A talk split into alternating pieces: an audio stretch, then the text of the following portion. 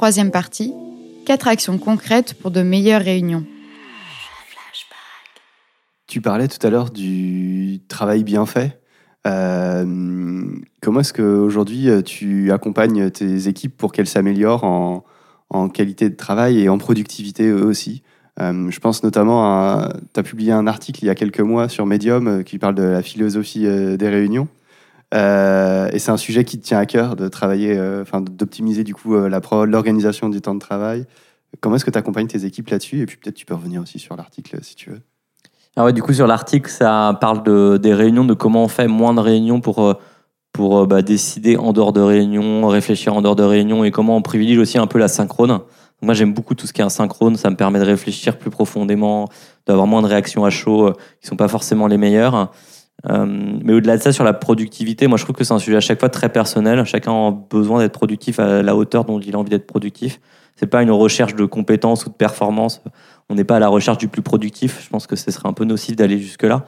Euh, donc c'est très personnel, mais moi, le vrai truc qui me, qui me tient à cœur, c'est pas gâcher du temps. Donc euh, ça, c'est le truc qui me qui m'énerve le plus et qui peut mériter le plus fort. C'est euh, je veux pas qu'on gâche mon temps, mais je veux pas aussi qu'on gâche le temps des autres. Donc on peut avoir, moi j'avais un truc c'est Discount qui m'avait qui m'avait choqué. On avait fait des réunions avec un chef de projet qui disait bah venez on va inviter tout le monde et on a invité je sais pas 15 personnes et je dis mais en fait la 15e personne à quoi elle sert? Ah, on sait pas, mais peut-être qu'on va parler en fin de réunion de ce sujet-là. Ouais, on va en parler cinq minutes sur une heure et demie. Ouais, c'est pas grave, mais je préfère qu'elle soit là, comme ça elle pourra répondre. Mais du coup, en fait, sur une heure et demie, euh, bah, en fait, la personne a perdu son temps. Et ça, ça me, ça, je trouvais ça.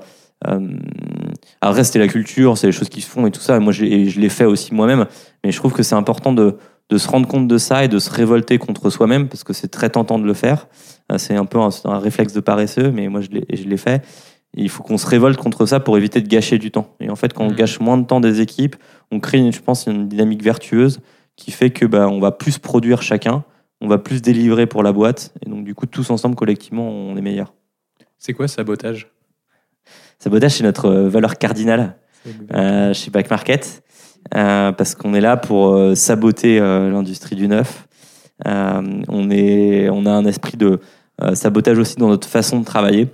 Donc typiquement là, j'ai en train de saboter les meetings euh, et euh, de comment on, euh, on peut potentiellement se révolter pour mieux délivrer, pas faire de politique en interne, être bienveillant avec tout le monde et et il y a un des principes qui est think deep, decide fast, de, de réfléchir très profondément, mais aussi d'aller vite. Et en plus, dans des environnements comme back market, on a besoin d'aller vite. Donc c'est moi, c'est une valeur qui me parle énormément et je suis assez fier d'avoir d'avoir rejoint une boîte qui a cette valeur-là. C'est quoi du coup les, euh, les, grandes règles du sabotage de réunion Est-ce que as, enfin, tu les as expliquées dans l'article, mais est-ce que tu peux revenir dessus euh? En fait, alors du coup, euh, les grandes règles, moi, une règle assez puissante, c'est de se dire est-ce que j'ai besoin de ce meeting? Est-ce que euh, est-ce que je peux pas gérer ça en asynchrone? Donc par exemple par un mail, par un document, par de l'écrit, par de l'écrit. Voilà exactement. Est-ce que je peux le gérer en asynchrone? Et est-ce que je peux pas le splitter Tu vois, parce que j'ai besoin d'avoir quatre personnes. Est-ce que je peux pas aller voir une fois les trois personnes, 15 minutes chacun, plutôt que faire trois quarts d'heure? Euh, Donc ça, je vais faire gagner du temps à tout le monde et en plus j'aurai des discussions plutôt potentiellement plus profondes. Donc le think deep, tu vois. Euh, donc ça c'est le premier réflexe qu'il faut avoir, qui est pas forcément immédiat parce que euh, c'est plus facile de faire un meeting. Euh, c'est beaucoup plus facile. Cale une réunion, paf, c'est dans mon agenda, c'est dans trois jours. J'enlève la charge mentale de ce sujet-là parce que je sais que j'ai pas besoin d'y travailler tant que j'ai pas le meeting parce que j'ai pas des mmh. éléments. Mais du coup, j'ai perdu trois jours parce que j'ai calé un meeting dans trois jours. Donc bref, c'est pas non plus hyper efficace, mais c'est confortable et un peu paresseux. Donc euh, c'est pour ça que je pense qu'on en fait beaucoup. Et après, une autre règle, je pense, deux autres règles de sabotage qui sont assez puissantes. Je pense c'est la règle qui vient de Jeff Bezos, qui est euh, le two pizza rules. donc euh, jamais plus de, j'arrive jamais à le dire en français, mais en fait il faut pas qu'il y ait plus de personnes dans le meeting euh, qui n'arrivent pas, qui soient pas rassasiés par les deux pizzas. Donc en fait, il y a deux pizzas. S'il y a trop de monde et qu'à la fin, il y a des gens qui ont, qui ont encore faim, c'est que vous avez raté, vous avez invité trop de monde. Mais en gros, plus simplement, il faut pas qu'il y ait plus de 8 personnes par meeting. Moi, je pense qu'il faut dire ça. Euh, et après, l'autre, l'autre point, c'est venir préparer. Hmm. Donc structurer le meeting pour que ce soit plus efficace, donc on arrive avec les points de discussion et on arrive avec l'objectif du meeting, donc le sens. Et là, quand on a un objectif, déjà, ça va être beaucoup plus concret. Tu fais une évaluation des meetings à la fin en disant euh, Vous avez pensé quoi de ce meeting? On peut le faire. De Moi, 1 à 5, euh, ouais, le, la main avec, euh, exactement. Ça, c'est méthode rôti, on le faisait. on le faisait de 1 à 5. Euh, c'est assez intéressant, mais en fait, ce qui est, alors du coup, moi, je le fais pas bien parce que j'ai du mal avec les routines, mais euh, c'est juste personnel. Mais du coup, euh, je pense Là- que c'est un truc qu'il faut faire. Ouais, je suis en train de faire le, je suis en train de faire le rôti. Pierre feuille ciseaux. Mais le rôti, c'est comme ça. On se secoue, alors. Ça. On secoue la main et puis on fait 1 à 5. Mais c'est assez intéressant parce qu'il y a des discussions assez intéressantes et je pense qu'il faut le faire quand on a des meetings routiniers justement. Mais il faut le faire assez souvent en fait. Si vous le faites une fois tous les trois mois, ça va pas marcher parce que vous aurez des trucs très sporadiques. Euh, donc c'est assez intéressant pour avoir euh, le feeling et le feedback des gens sur euh, ce que c'est bien, ce que c'est pas bien. quoi. Il y a un livre dont tu nous, dont tu nous avais parlé quand on a préparé, euh, que, que moi j'ai lu qui est la 25e heure. Mais du coup, tu connais bien les gens qui ont écrit la 25e heure. Ouais, je connais bien parce que Jérôme qui a écrit la Ouais. 25e heure, ben, en fait, il m'a, enfin, on a coécrit l'article sur les meetings avec Ouais. Jérôme et euh, je me suis, on s'est beaucoup inspiré euh, de ce qu'il avait écrit, notamment sur les meetings là-dessus. hein. C'est un livre qui est assez cool parce que, contrairement à plein d'autres livres euh, travaillés en 4 heures, je sais plus exactement le nom du où c'est assez bullshit. enfin, là, c'est ultra concret. C'est tel outil, tel.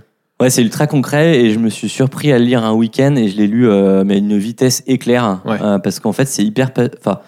Ouais, peut-être que je suis un peu un gros geek euh, de la productivité, mais je trouve ça hyper, j'ai trouvé ça hyper passionnant, hyper concret, hyper facile et hyper, euh, hyper. Mais ouais, pourquoi je le faisais pas plus tôt? Et en fait, euh, je pense que quand on se dit ça, c'est que c'est qu'on touche euh, quelque chose du doigt et je trouve que leur livre il est exceptionnel là-dessus. hein. Bon les gars, euh, moi je n'ai pas lu le livre, donc expliquez-moi pourquoi ce livre est intéressant. Alors ce livre, en fait, ça te donne plein de tips de productivité, de comment, en gros, sur une journée de 24 heures, tu te dégages une 25e heure. Ce qui est assez marrant, c'est que quand j'ai commencé à lire le livre, quand j'ai vu 25e heure, moi, le titre, il m'a gêné. On parlait de performance. J'ai dit que la productivité, c'est très personnel. Et moi, j'ai un peu du mal à me dire, euh, bah, en fait, une 25e heure pour une boîte, pour générer plus de chiffres, pour, enfin, bref, pour produire plus, ça me gênait. Et en fait, euh, tout de suite, dès le début, ils disent, attends, la 25e heure, elle est pour toi, elle est pour profiter, pour vivre, pour voir ta famille, pour faire des balades, pour faire ce que tu as envie de faire. Et donc, du coup, pour te faire gagner du temps. Euh, donc ça, je trouve déjà philosophiquement très bien. Et après, ça donne plein de petits tips de euh, bah, comment tu fais pour ne pas gâcher ton temps. Et ça, je trouve ça super. Et donc, il y a des trucs sur les meetings que euh, pas mal repris dans l'article qu'on a écrit. Euh, Il y a aussi un truc qui est hyper puissant et que j'ai réalisé avec eux, c'est la puissance du non, euh, de savoir dire non. Euh, et du coup, depuis, je dis vachement non.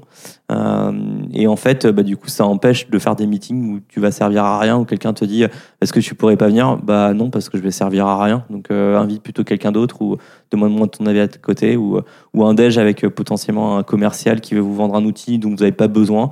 Bah maintenant, j'arrive à dire non, alors qu'avant, j'avais du mal à dire non et je perdais du temps. T'as l'impression que euh, la lecture de ce livre ou euh, ton travail euh, autour de la productivité te permet d'arriver à mieux concilier vie privée et vie perso? Je pense que c'est un peu mécanique. Du coup, d'être plus productif, ça permet de délivrer plus, d'être plus à l'aise avec ce qu'on fait au quotidien, d'être plus serein, d'avoir moins de charge mentale, parce que ça parle aussi vachement de charge mentale de ce livre de productivité. Euh, parce que pour être productif, il faut avoir une charge mentale assez faible. Mm. Donc ça parle de tout doux, ça parle de trucs très concrets comme ça, pour dégager sa charge mentale. Donc ouais, je pense que ça te permet d'être meilleur dans ta vie pro. Et après, moi, je trouve que vie pro, vie perso, c'est quand même assez proche. Donc si t'es meilleur dans ta vie pro, si t'es plus content dans ta vie pro, je pense que tu seras aussi plus heureux dans ta vie perso.